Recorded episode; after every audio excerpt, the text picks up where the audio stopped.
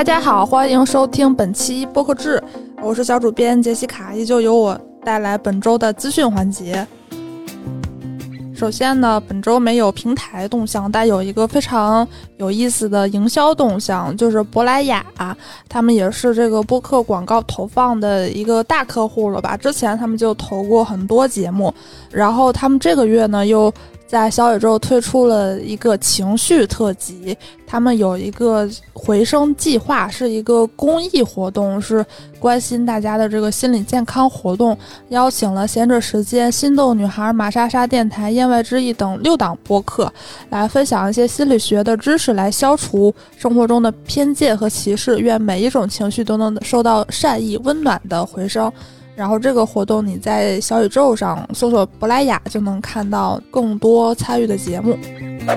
然后本周播客动态呢是日坛公园最近搞了一个大动作，他们推出了一个播客选拔赛，叫“无限派对”活动。呃，活动的目标呢主要是为了挖掘和扶持超新星主播和宝藏播客。参赛者将经历从海选到决赛的五个环节，到时候呢，这个比赛也将以一档播客节目的形式来呈现。它这个报名时间是到十月十五号二十四点截止。更多活动信息就是你如何报名，这个活动面向什么人，你可以在日坛公园的推送里查看。然后播客制也有转载，大概那个意思就是你需要专门为这个活动录制一小段儿，不论是单人播客还是多人播客都可以参加。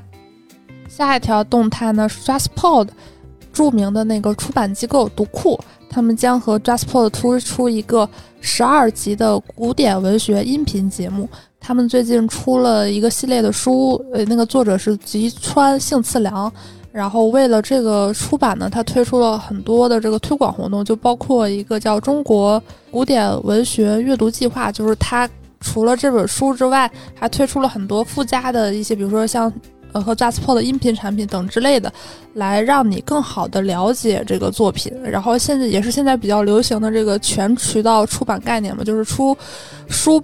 的出版社现在也不仅仅是指推广纸质书，它也通过更多的形式来让大家感受到这个作者的魅力吧。其中，它的这个计划里头，就是它提供的这个服务包里头，就包含 JustPod 的这个音频节目。节目预计将于十月中旬在忽左忽右和读库的伴读小程序同步上线。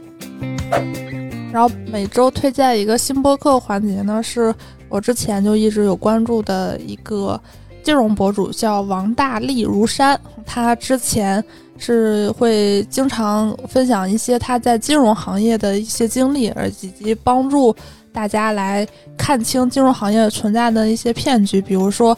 实习生找那种实习生来帮他干活这种很奇怪的行为。因为金融行业是一个大家都比较想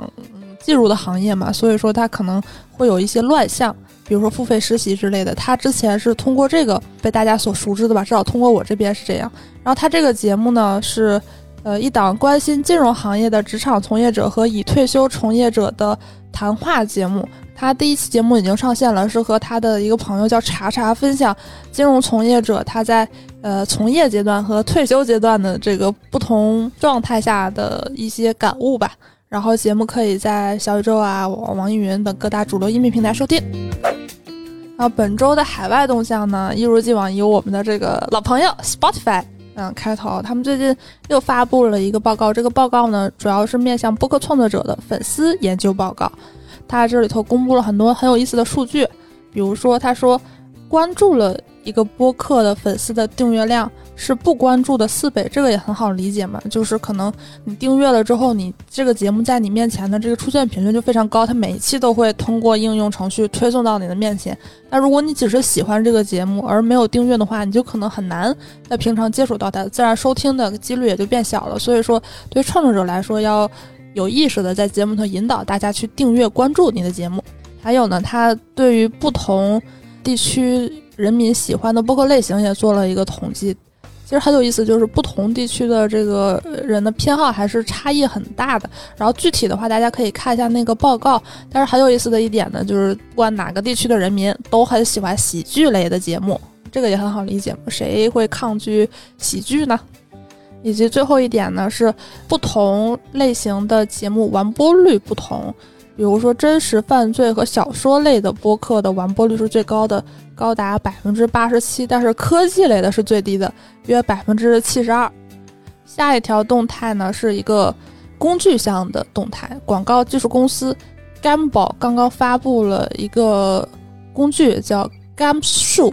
它是专门用来衡量那个播客主播的口播广告的广告效果，它包括很多统计口径，比如说。受众的人口画像啊，还有品牌类别排他性等等，这个功能还蛮有意思的。然后最后一条动态呢，是可能关注欧美这个网红圈或者是娱乐圈的人会比较熟悉的一位朋友 Kim Kardashian，嗯，金卡戴珊，她推出了一个真实犯罪类播客，叫 The System：The Case of Kevin Case。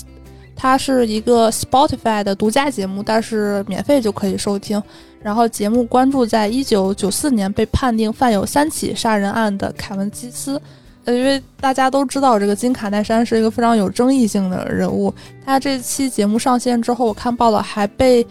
跟这起犯罪活动有关的受害者，就是幸存者，准确说是，还给批评了，说可能他的这个内容有一定问题吧。好，以上就是本周播客动态，我们下周再见。